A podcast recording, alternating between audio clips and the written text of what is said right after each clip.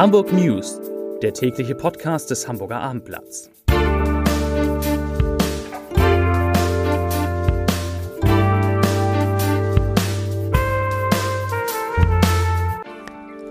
Herzlich willkommen. Mein Name ist Lars Heider und heute geht es um eine Hamburger Studie, die belegt, wie stark Kinder und Jugendliche unter der Corona-Pandemie gelitten haben und weiter leiden.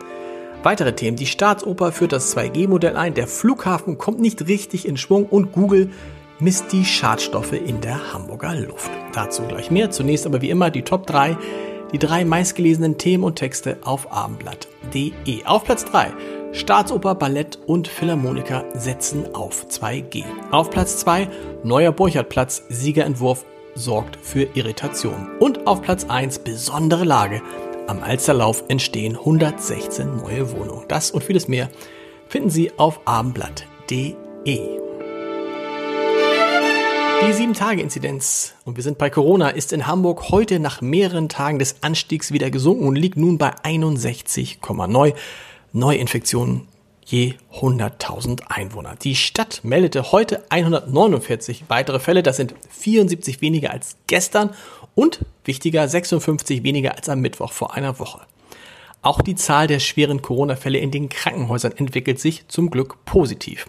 In den Kliniken werden derzeit noch 100 Covid-19-Patienten behandelt, 39 von ihnen auf einer Intensivstation. Vor einer Woche waren es noch 121 bzw. 45. Die Hamburgische Staatsoper führt zum 1. November das 2G-Modell ein. Damit haben ab diesem Datum nur noch Geimpfte und Genesene Zutritt zu allen Vorstellungen der Staatsoper und des Hamburg Balletts. Damit fallen aber auch, wichtig, Maskenpflicht und Abstandsgebote in Foyer und Zuschauerraum. Neben den Terminen im Großen Haus gilt die 2G-Regel auch für Konzerte des Philharmonischen Staatsorchesters in der Elbphilharmonie. Bis zum 31. Oktober können alle Vorstellungen auch mit einem gültigen Testnachweis besucht werden. Danach ist das nur noch in der Opera Stabile möglich.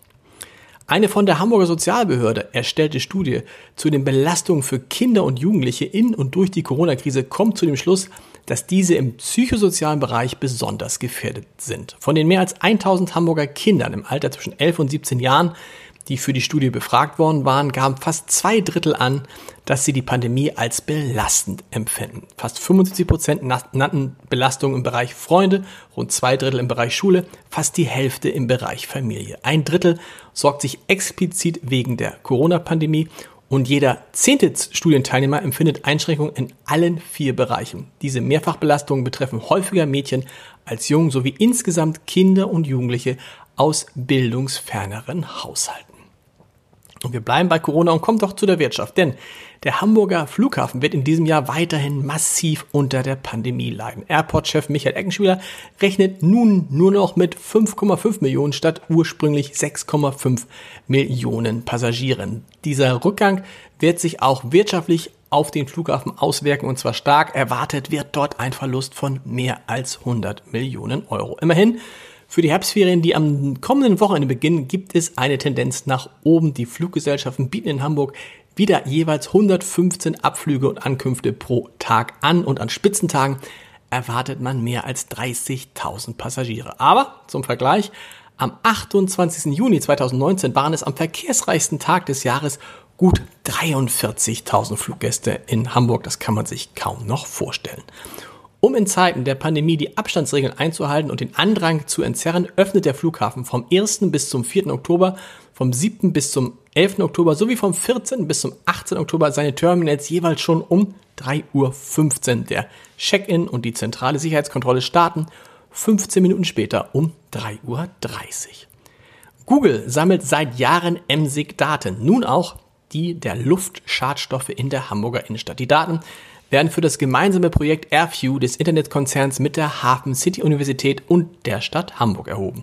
Gemessen werden Stick- und Kohlenstoffoxide, Feinstaub und Ozon. Die Aufnahmen mit der Street View Technologie sollen die Analyse der Schadstoffdaten unterstützen und Google Maps verbessern. Im Unterschied zu den Messdaten sollen die Bilder aber nicht veröffentlicht werden.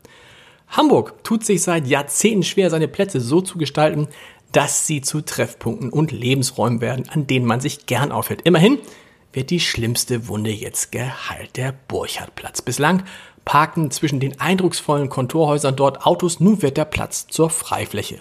Gewonnen hat der Entwurf des Hamburger Büros WES Landschaftsarchitektur. Überzeugt hat die Jury die bewusste Gestaltung des Burchardplatzes als Freiraum, der den historischen Kontext der Umgebung aufgreift und noch verstärkt. Das hört sich gut an. Noch besser hören sich die Podcasts des Hamburger Abendblatts an. Die finden Sie unter www.abendblatt.de slash podcast. Hören Sie mal rein. Hamburg News gibt es morgen wieder um 17 Uhr. Bis dahin. Tschüss.